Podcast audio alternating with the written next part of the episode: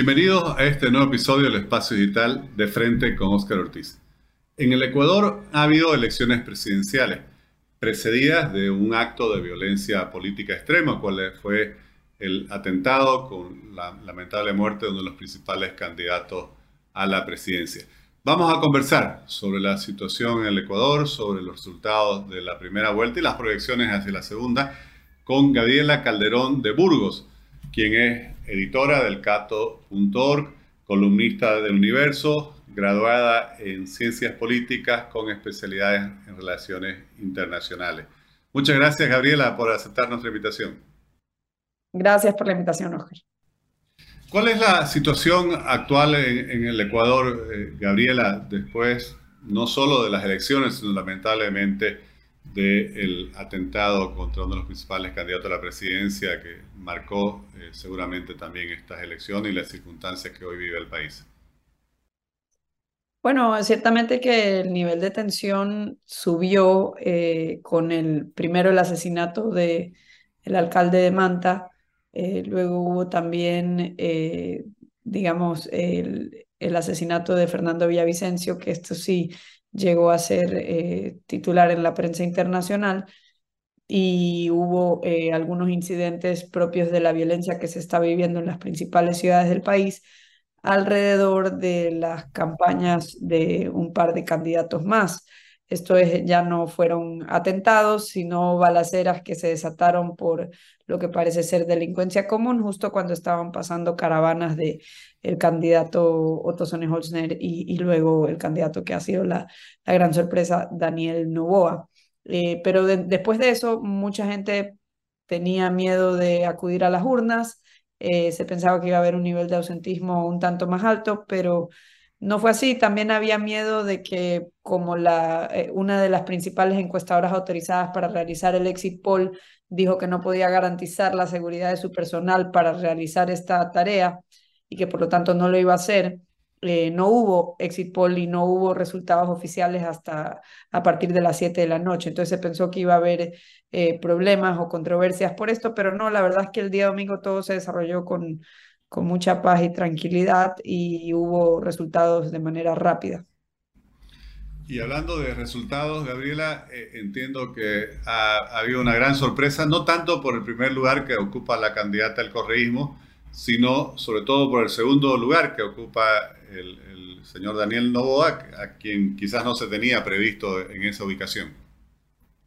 Claro, el señor Daniel Novoa en múltiples encuestas hasta una semana antes o, diez días antes era sexto o, menos entre los ocho candidatos en las encuestas.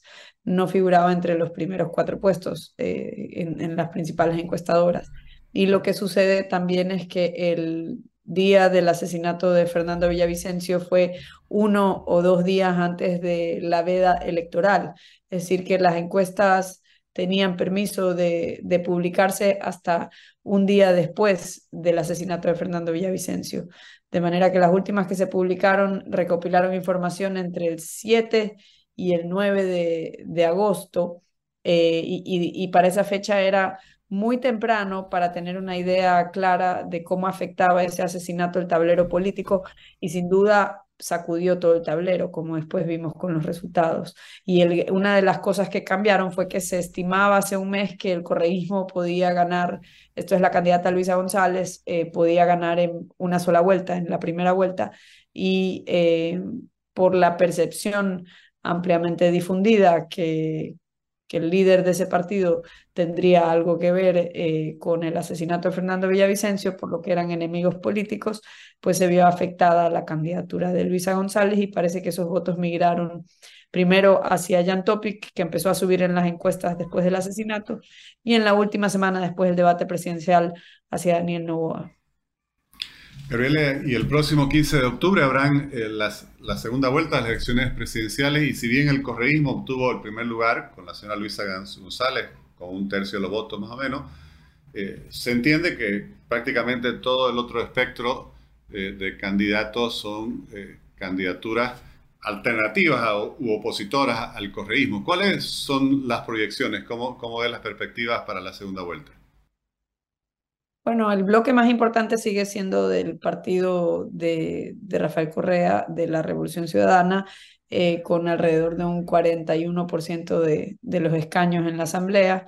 El partido de Daniel Novoa, que es una eh, formación política relativamente nueva, obtuvo, eh, no, no tiene uno de los principales bloques. El segundo bloque es del movimiento Construye, que es el de Fernando Villavicencio, que también es relativamente nuevo tienen eh, un poco más de 20% de los curules en la asamblea. Y, y, luego está, por ejemplo, los social-cristianos con alrededor de un 10%, eh, el movimiento de Otto Sonnenholzner, eh, actuemos con alrededor de un 4 o 3%. Entonces, digamos, hay eh, una asamblea eh, muy fraccionada como la que disolvió Guillermo Lazo, que estaba ampliamente fraccionada, pero con una mayoría del correísmo. Entonces, es probable que, que gane Daniel Novoa, porque ciertamente que los votos eh, por Cristian Zurita, que es el candidato que reemplazó a Villavicencio, son votos que se perciben como de rechazo al correísmo, eh, y este fue el tercer, el tercer lugar en los resultados electorales, eh, con un 16%, y, y los votos, es decir, los votos del anticorreísmo se dividieron entre entre Daniel Novoa, Zurita y Otto Sonne-Holzner y Jan Topic.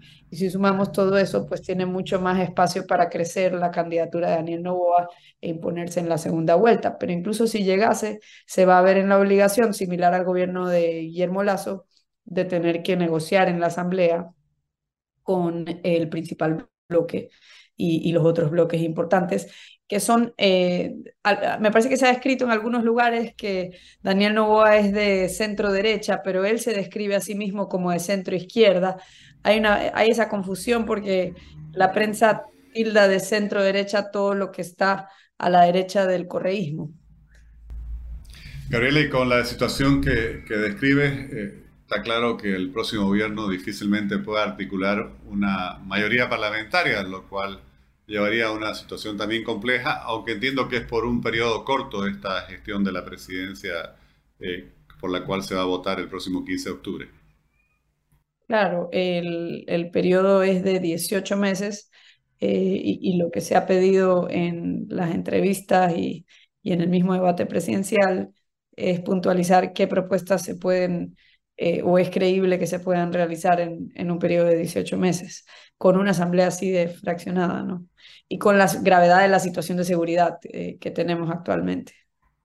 Y si, por ejemplo, el, en el hipotético caso que el señor Novoa ganase estas elecciones, ¿él podría presentarse a una reelección en 18 meses después?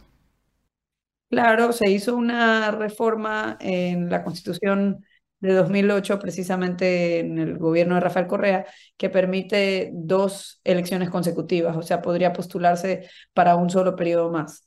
Eh, y, y, digamos, si tiene una, un buen desempeño, sobre todo en lo que tiene que ver con seguridad, no sería descabellado que pueda ser reelecto. Lo que sucede es que el tema de la seguridad es un tema sumamente complejo que tiene que ver con el crimen organizado a nivel internacional y, hay una situación de no solamente de escasez de recursos, sino de preparación de las fuerzas del orden para enfrentar algo así. No, no es un tema que creo que va para 18 meses. Y justamente saliendo del campo electoral, quería consultarte sobre el tema de la inseguridad que, que mencionabas, Gabriela. Eh, ¿Cómo se explica que el Ecuador, que no tenía estos niveles de inseguridad, ahora confronte esta ola eh, de inseguridad, crímenes, eh, motines en las cárceles y ahora también de violencia política? Aquí tradicionalmente lo que había era, eh, eh, era considerado un país de tránsito. Cuando había problemas con el, digamos, lo que era el cultivo de, drogas, tanto en Perú como en Colombia, y, el Ecuador ya estaba, por así decirlo, dolarizado, pues era un país de tránsito eh, y, digamos, de intermediación financiera, por así decirlo. Eh, eso es lo que se creía. En la época de Correa, eh, lo que se hizo en el año 2008 es expulsar a la base de Estados Unidos que estaba ubicada en Manta, al norte del país, en la costa, en la provincia de Manabí. Esta base era parte de la estrategia del Plan Colombia y pues había una, un amplio esfuerzo de cooperación entre los gobiernos de Colombia, Estados Unidos y Ecuador, de compartir inteligencia y también había un sistema de radares eh, distribuidos a lo largo de, la frontera. Todo esto fue desmantelado eh, durante las administraciones de Correa, que fueron, eh, digamos, tres administraciones distintas, un periodo de 10 años. Y básicamente, al haberse combatido con tanta intensidad lo que era el narcotráfico por parte del gobierno de Estados Unidos, en, primero en Colombia, después en México, me imagino que buscaron otro destino donde era más sencillo hacer sus operaciones y se volvió atractivo el Ecuador.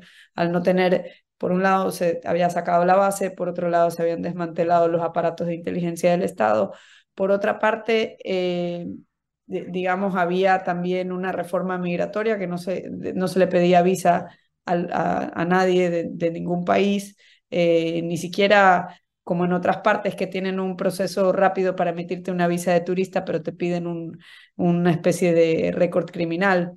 Eh, y salvo eso, pues te aprueban inmediatamente la visa.